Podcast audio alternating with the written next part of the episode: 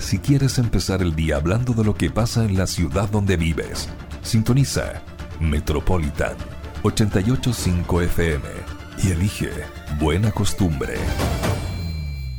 Está más que claro que se acaba el 2023, que estamos en la época de balances y que siempre hay de dulce y de agraz en, en los balances de fin de año siempre pasan cosas buenas, también cosas malas, pero lo interesante es cuando las buenas son más que las malas y el balance es positivo. Y uno tiene la impresión de que positivo es el balance que se hace, por ejemplo, en el Teatro Regional del Biobío. Hubo una cantidad muy importante de personas que disfrutaron de los espectáculos que se programaron en este que es el principal centro cultural del centro sur del país del Teatro Regional del Biobío, 85 mil personas se dice que asistieron a la cartelera del TRBB. Estamos con la directora, Francisca Peró, en línea a través del sistema del por teléfono. ¿Cómo está Francisca? Muy buenos días. Muy buenos días, muchas gracias por esta invitación y partir la mañana conversando de, arte y de buenas noticias que trae la cultura. Sí, pues es, la idea, es la idea que tuvimos cuando planificamos la, la, conversación y partamos por lo más reciente, por lo que está fresquito, que es la confirmación de las nuevas fechas para el REC 2024, que ya las hemos dicho aquí en Buena Costumbre, 23 y 24 de marzo están confirmadas. Sí, ya están confirmadas, ya estamos eh, trabajando para que para que marzo sea un mes eh, en que nunca vamos a estar tan felices de que marzo vuelva, ¿no? Así que estamos preparándonos ya para, para esas fechas y para poder eh, va a ser la tercera versión que nos toca producir como Teatro Bio Bio mm. por, por encargo del gobierno regional y, bueno, estamos muy expectantes, también esperamos que el clima esta vez no, nos trate un poco mejor. y si no, vamos a estar preparados de, todas formas para hacer un buen festival. Francisca, ¿cuáles son, recordémosle a la, a la audiencia de buena costumbre, cuáles son las ventajas de la fecha elegida? ¿Por qué se volvió a esta llamada fecha original del REC? ¿Por qué conviene que sea a fines de marzo? ¿Qué ventajas traería? ¿Qué sorpresa, digamos, a qué nivel de sorpresa nos podría convocar la organización del REC volviendo a las fechas originales de fines de marzo? Bueno, hay varios motivos. El primero es, justamente, como tú bien señalas, volver a, a, la tradición original de la fecha del festival que siempre fue en marzo. Recordar que el cambio hacia el último trimestre tuvo relación con, con con la reapertura de la posibilidad de juntar al público eh, eh, durante la pandemia eh, y no y no perder la oportunidad de hacer el festival pero el festival no es solo el festival no es solo un espacio que convoca sin duda a la música sino que también es un espacio de fomento productivo de la industria cultural y del turismo Mm. Em, entonces lo que buscamos también es que, es que la región pueda eh, aumentar las visitas que, llegan de otras ciudades del, país a, Concepción en una fecha en que, en que genera un mayor impacto, ¿no? Mm. Em, los estudiantes que vuelven a la universidad también, Concepción una ciudad universitaria, y, por otro lado también la posibilidad de generar alianzas o redes con otros festivales que hay en Latinoamérica y que puedan permitir en el largo plazo también generar em, mayor oportunidad de, sinergias en, las negociaciones con artistas internacionales. ¿A dónde están apuntando ustedes respecto de estas sinergias con otros festivales? ¿Son festivales latinoamericanos? ¿Son fechas latinoamericanas o más bien nacionales? ¿Cuál es la, cuál es la puntería que están haciendo en este minuto? Bueno, yo creo que algo que vamos a poder lograr en, en, en, este, principalmente en la próxima versión, ¿no? que ya vamos a tener más tiempo para planificarla, em, es ojalá poder eh, eh, gestionar de pronto con Lollapalooza, que ocurre en distintos, en distintos países de mm, Latinoamérica, mm. Em, y también algunos festivales en Colombia que ocurren en, en fechas similares y que nos puedan permitir hacer que algunos artistas hagan una escala más en, en Concepción. Mm la idea entonces es incorporarnos al circuito internacional latinoamericano. Yo creo que esa, y dejar claro y dejar esa fecha fija y mm, o sea ese mes digamos y, de esa manera posicionar al festival también en, los aspectos de las negociaciones internacionales. No estar tan solos en eso, ¿no? Siempre el rock va a ser la definición del Festival Rec Rock en Conce, porque tú sabes que hay gente que no le gusta mucho este este guiño al pop que ha tenido en, el último tiempo. ¿Ah? ¿Cómo, cómo, cómo es esa definición respecto del tipo de música, Francisca? ¿Eso lo ven ustedes también o está más bien vinculado con otra parte de la organización? Lo vemos nosotros con un equipo en que estamos acompañados por personas que han trabajado antes también en el festival. Em, es un, nosotros crecemos como Teatro Bio Bio para hacer el festival. Se suman varios profesionales con alta experiencia, entre ellos el Caco Lago, pero es una definición que tomamos con nuestro equipo, bueno, con quien habla también, y con el equipo de programación del Teatro Bio Bio eh, y con el equipo que se suma a trabajar con nosotros para el festival. Em, eh, está con nosotros Cacolago, Isabel Asichero, Gustavo Augusto, entre otros que nos eh, colaboran, pero también el modelo de coprogramación. Eh, nosotros no programamos solo el festival, eh, los gremios de la música nos acompañan en la definición de los artistas regionales, el público también con la iniciativa Programemos Juntos tiene una oportunidad de coprogramar con nosotros, entonces es un festival bien participativo en ese sentido Em, donde ahí vamos definiendo la programación artística, el line-up y, otros también eh, aspectos del festival, la feria de emprendedores, eh, los espacios de cuidado y, que abordan temas de la equidad de género, todo eso vamos relacionándonos con distintas institucionalidades que nos aportan, bueno, en, temas de seguridad, por supuesto, eh, etcétera, ¿no? Es, es una gran eh, un gran equipo de trabajo que une a instituciones, eh, desde funcionarios públicos, organismos del Estado, del mundo privado, que todos confluyen para ser un festival icónico de nuestra región. Oye, Lola Palusa, para digamos precisar, es el 15, 16 y 17 de marzo 2024 en el Parque Cerrillos.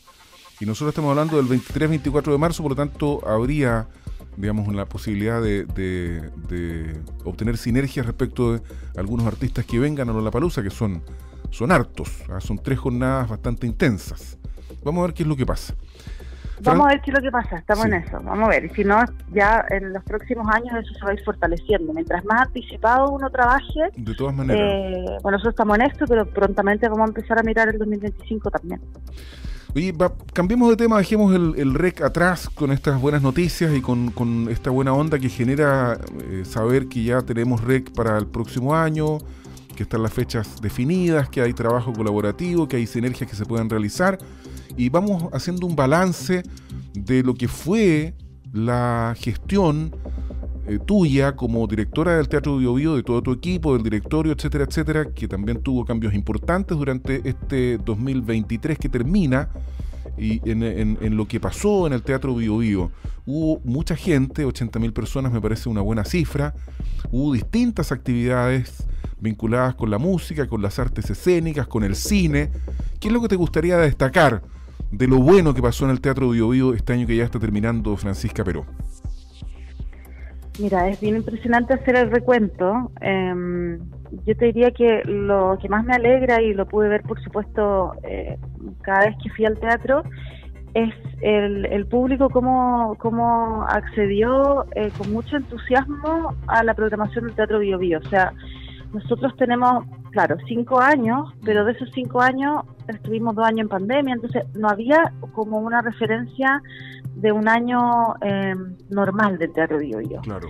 Eh, pues el 2018 veníamos recién abriendo y el 2019, que yo creo que era el año donde estábamos consolidando fuertemente la programación, em, finalmente, claro, eh, viene el estallido social y ya claro, al inicio del 2020 la pandemia, entonces había como un anhelo de decir, ya, pero ¿cómo se comporta el Teatro Bio Bio eh, en un año de 12 meses eh, normal. por decirlo de alguna manera, ¿no? Mm. Y, claro, eh, efectivamente 85 mil espectadores es un número eh, muy bueno, donde pudimos eh, em, crecer en participación en un 38% respecto a esos años, a dos primeros años de operación, que son los años de referencia más normal que podemos eh, tener, ¿no? Y además tuvimos extensión em, en, en, la región del Biobío que siempre hacemos y que nos permitió ya eh, lograr abarcar, em, llegar al 82% de las comunas de la región. Es importante señalar que el teatro tiene una misión regional, está emplazado en Concepción, pero no solo hace actividades en la ciudad de Concepción, sino también extensión en la región y también hemos tenido posibilidad, tuvimos en 2023 este año posibilidad de salir fuera del país con producciones, mm. con artistas que nos representaron también en, en residencias en otros países y, bueno, ahora mismo yo estoy en Santiago preparándome para la, para la gira del musical de Cecilia, una historia incomparable, que va a estar acá en, en, la ciudad de Santiago. Oye, Francisca, ¿cómo está el presupuesto del Teatro Regional del Biobío? ¿Está equilibrado? Porque yo pregunto esto porque efectivamente la, la gestión no ha sido fácil con lo que tú misma has descrito, estos años de pandemia, de estallido social, de, de irregularidades que no son atribuibles a la gestión propiamente del teatro ni de su directorio. ¿Está equilibrado el presupuesto? ¿Están trabajando bien con el dinero que dispone el gobierno regional para que ustedes operen? Mira, el Teatro Bio, Bio está financiado eh, en una parte importantísima y fundamental por el gobierno regional del Biobío, em, por el Ministerio de las Culturas, la Arte y el Patrimonio y también la empresa privada y la generación de recursos propios que, que son súper importantes. A través de la ley de donaciones, me imagino. Y no solamente ley de donaciones, también auspicios. Ya. Em, nosotros tenemos, eh, somos una región muy afortunada porque hay una visión de política pública que ha impulsado el gobierno regional, eh, que han impulsado los consejeros regionales en poder fortalecer. Eh, el Teatro Video tiene un financiamiento aprobado por tres años, em, eh, tanto para el Festival Red como para su funcionamiento, y eso permite proyectar de muy buena manera el crecimiento y eso se traduce también en que ha aumentado la cantidad de espectadores porque hay una oferta permanente, porque hay una calidad de las propuestas artísticas eh, de, nuestros artistas de la región, de nuestros creadores, pero también de las oportunidades que tenemos de, programar artistas que eh, vienen de, otras, de otras ciudades. Eh, y esa sinergia eh, de un buen funcionamiento, eh, por supuesto que incide e impacta en la experiencia, en cómo esto retorna a las personas, que es el objetivo, por supuesto, principal de, fomentar las artes escénicas y la música. Entonces nosotros estamos en una, buena posición, evidentemente siempre es desafiante, eh, producir un gran festival, generar los auspicios que necesita, eh, mantener bien eh, eh, todo lo que implica mantener la infraestructura, generar la posibilidad de, que las obras lleguen a más personas, siempre es un desafío, pero estamos en una posición positiva y eso es gracias a la visión también de política pública que tiene la región del Biobío y que ha tenido también el Ministerio de Cultura. Somos uno de los pocos teatros regionales junto con el Parque Cultural de Valparaíso, que tenemos una glosa presupuestaria de financiamiento desde el presupuesto de la Nación. Sí. Yo tengo una, observación y una pregunta al mismo tiempo. Yo desearía que en algún minuto se pudiese desarrollar algún espectáculo de envergadura en el teatro regional. No digo que los que hayan habido no lo sean, pero me imagino alguna ópera, eh, alguna presentación eh, de, alguna obra de relevancia mundial con artistas internacionales. Bueno, no quiero hablar de Pavarotti porque cuando vino Pavarotti no había pasado lo que después se supo que había hecho, digamos, pero, de esa magnitud, digamos, de artística. Eh, ¿Está dentro de los objetivos del Teatro Regional del Biobío también abrirse a ese tipo de espectáculos que evidentemente podrían ser pagos por un lado y también gratuitos por otro? No sé cómo se podría hacer una fórmula para, para desarrollarlo. No sé si me explico lo que quiero decir. Eh, creo, creo que sí. Bueno, nosotros trabajamos ópera, eh, hemos trabajado ópera en alianza con, con Corcudec en, ya dos oportunidades. Estuvimos a Madama Butterfly, sí, sí. eh, Rusticana y Pagliacci también. Em, y bueno, la ópera Patagonia fue premiada en Europa, una coproducción con el Teatro El Lago. Em, tuvo el premio a la, a la mejor producción Em, latinoamericana premiada por Ópera 21, que es son la agrupación de teatros, los teatros más importantes de, España, premiaron esta producción. Entonces, yo creo que también el Teatro Bio, tiene una, una, misión de eh, poder generar nuevos contenidos con una perspectiva y una temática local, pero con proyección eh, nacional e internacional, ¿no? Mm. Em, eh, lo que no es excluyente de que algún día podamos hacer algo como lo que tú señalas, pero de momento el foco ha sido justamente, por ejemplo, poner en relevancia la creación local, dando los espacios para que tenga la magnitud tan fuerte e importante como para que sea premiada internacionalmente. Entonces ahí hay una generación de contenido local eh, que es un poco la inversa, ¿no? Nosotros llegamos a Argentina con la Ópera Patagonia, mm. nosotros tenemos en proyección llegar a Europa con la Ópera Patagonia, pero desde la mirada local, es decir, cómo los grandes artistas latinoamericanos llegan a Europa. Entonces es quizás una vuelta en esa mirada que tú señalas, mm. pero sin duda que para nosotros es importante, así como tenemos el, Festival eh, REC, que sería como la experiencia de acceso a, gratuito y masivo a, grandes artistas, la ópera es una línea de trabajo para nosotros. Em, no sé si tan pronto podríamos tener a una Diana Dandrau, por ejemplo, mm, mm, en el mm. Teatro Bio Bio o a, un, Kaufman, que me encantaría, pero, pero es algo que miramos hacia adelante. Está bien. ¿Y cuáles son los desafíos para el 2024? ¿Alguna, digamos, algún, algún eh, evento que ya tengan visto, programado, que te gustaría anunciar al terminar el año 2023, Francisca Peró?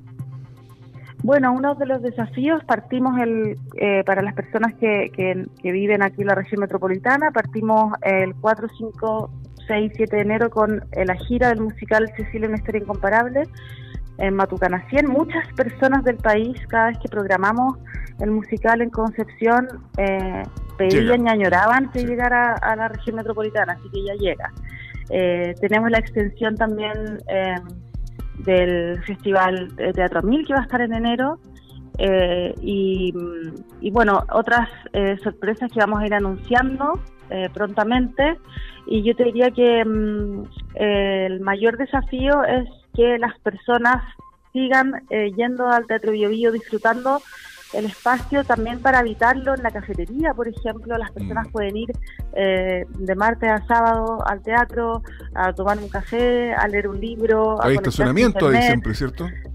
Bueno, el teatro está emplazado en un, afuera, hay un espacio público eh, que es, digamos, es del municipio y que tiene estacionamiento.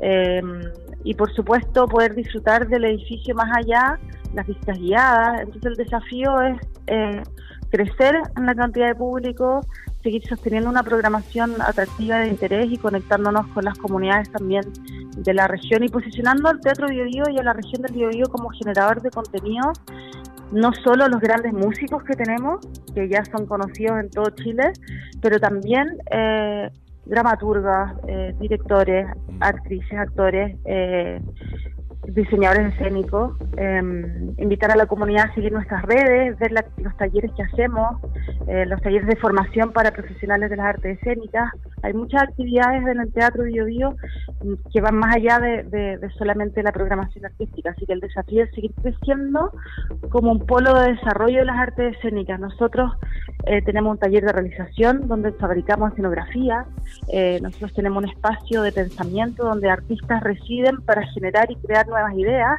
y por supuesto también tenemos el escenario más grande de Chile, que eh, nuestra región eh, debe estar muy orgulloso de, este espacio. Súper clara, Francisca Peró, directora ejecutiva del Teatro Bio, Bio Muchas gracias por haber conversado con nosotros y que tengas un muy buen año 2024, Francisca. Nos estamos viendo. Muchas gracias por esta invitación y que tengas muy buen día y muy feliz año. Igualmente. Cada mañana desde las 7 te proponemos la buena costumbre de entrevistar a mujeres y hombres que viven en nuestras ciudades por Metropolitan 885 FM.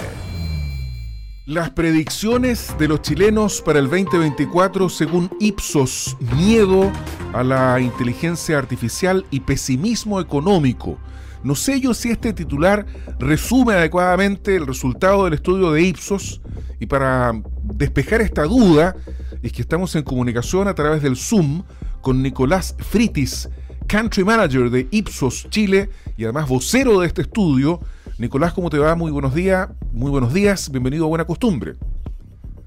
Buenos días Álvaro, eh, gusto saludarte. Yo creo que resume bien tu, tu introducción algunas de las cosas que están pasando con los chilenos hacia el final del año y las perspectivas que tenemos para el 24. Oye, pero lo que más me llama la atención es que exista fíjate, eh, como una de las conclusiones este, más importantes es que los chilenos tengamos miedo a la inteligencia artificial.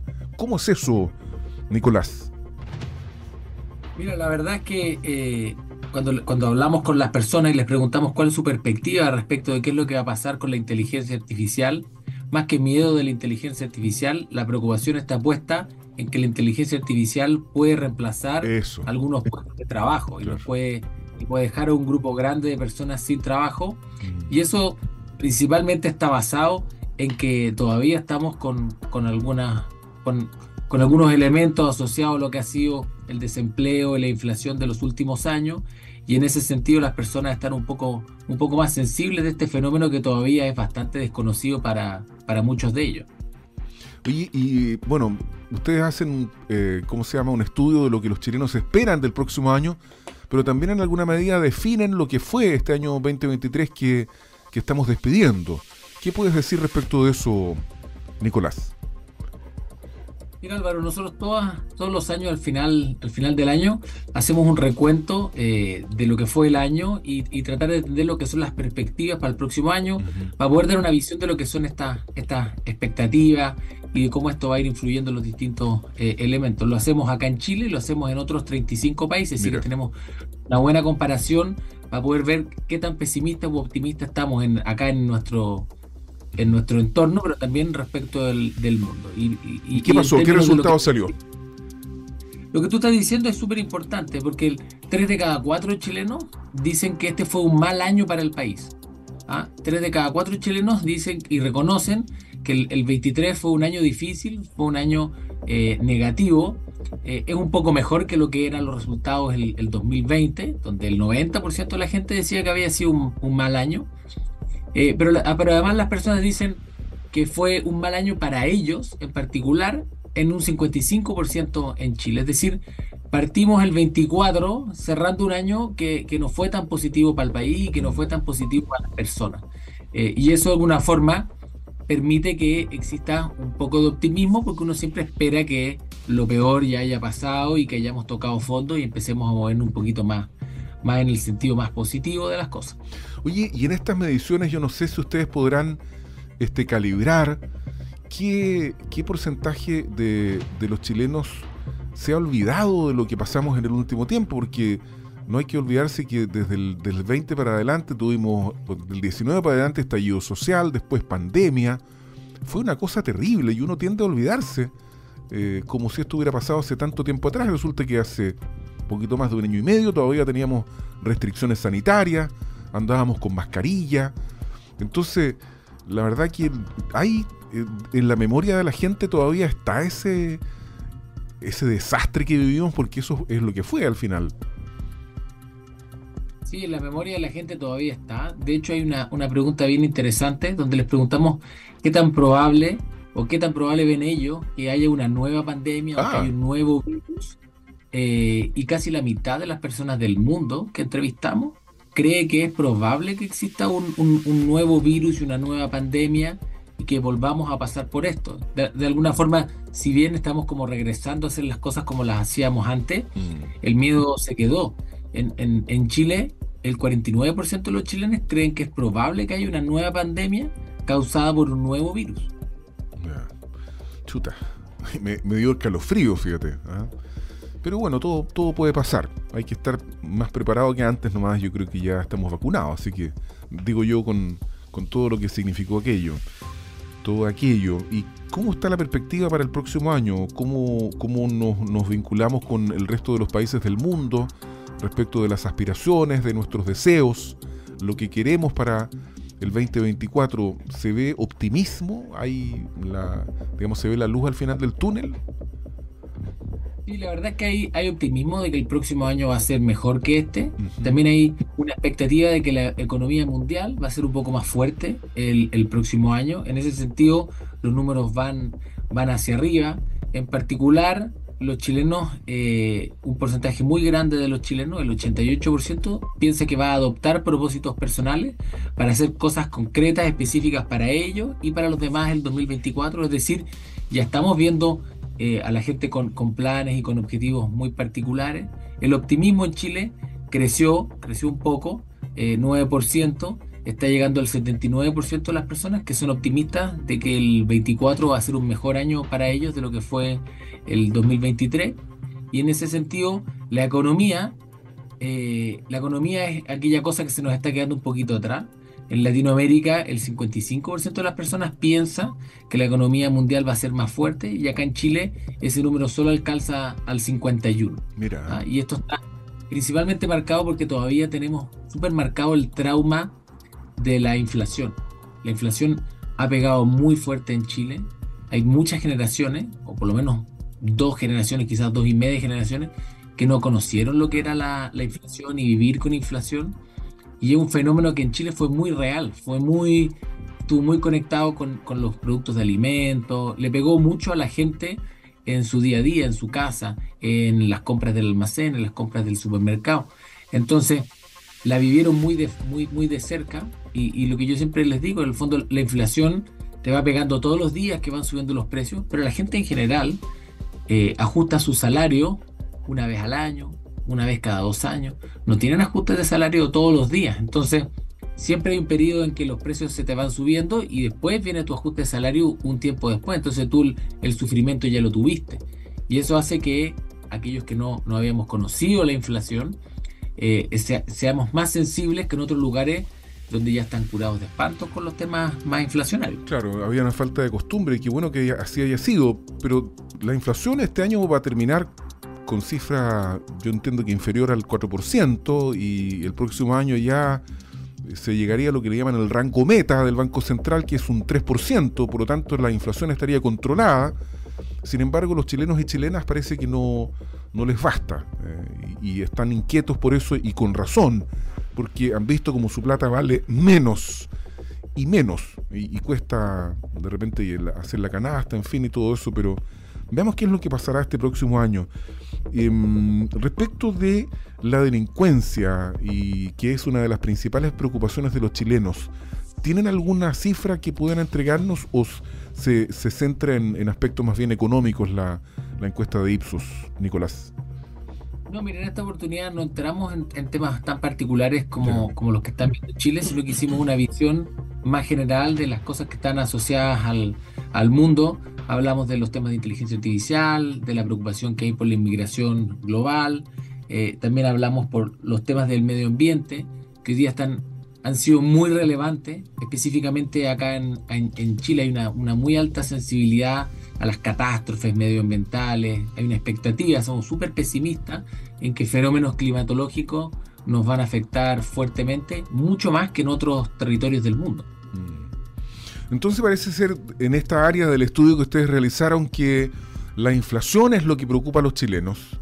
Ahí está centrada su, su preocupación y sin embargo hay optimismo, ¿ah? porque la cifra que tuviste recién de un 73%, ¿cuánto fue un, el, porcentaje de, chilenos que está optimista respecto de lo que el 79% cree que será un mejor año en lo personal?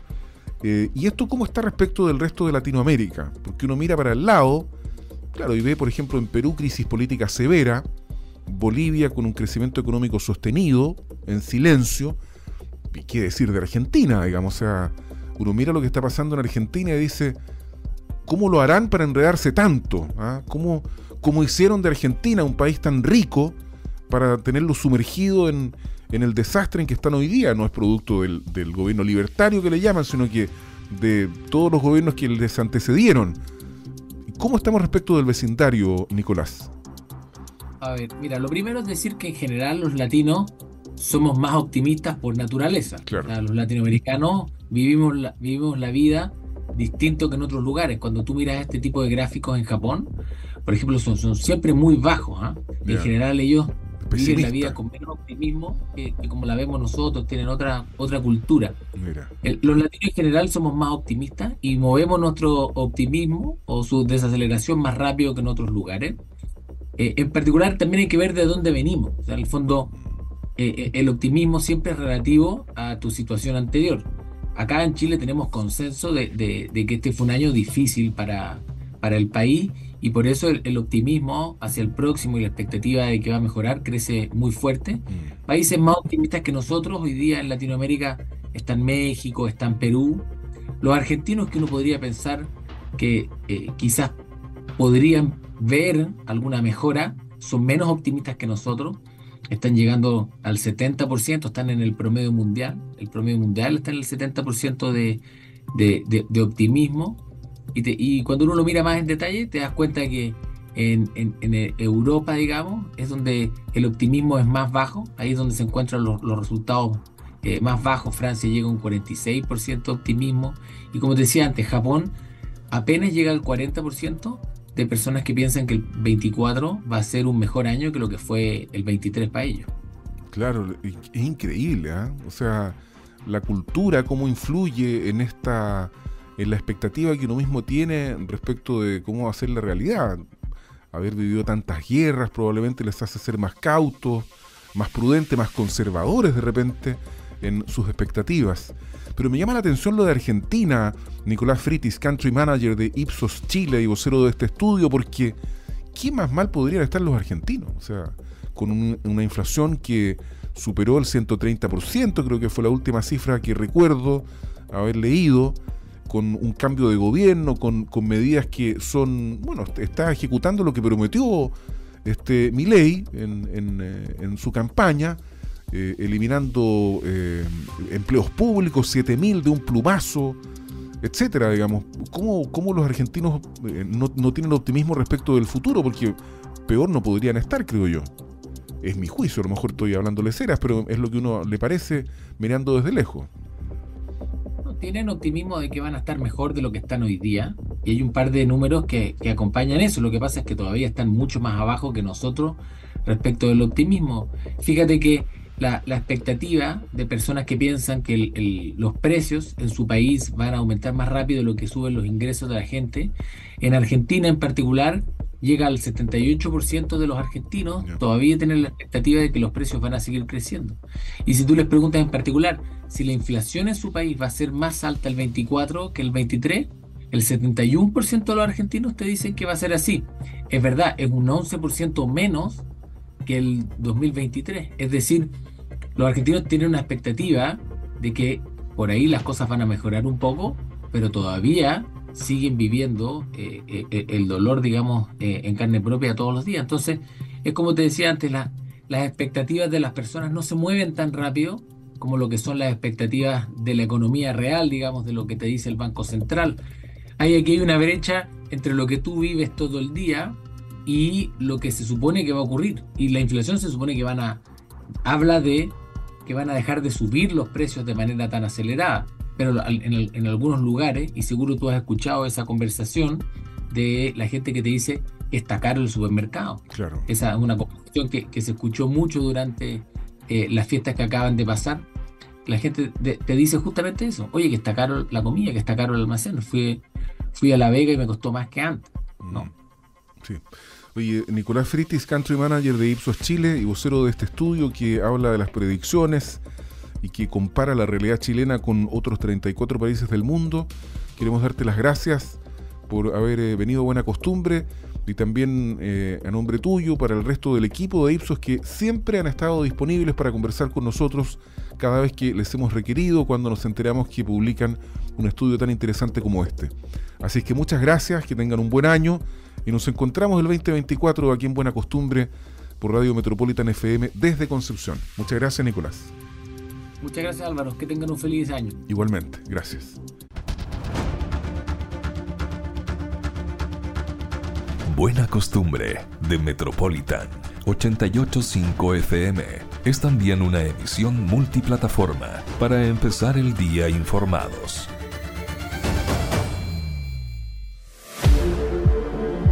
Metropolitan 885 FM.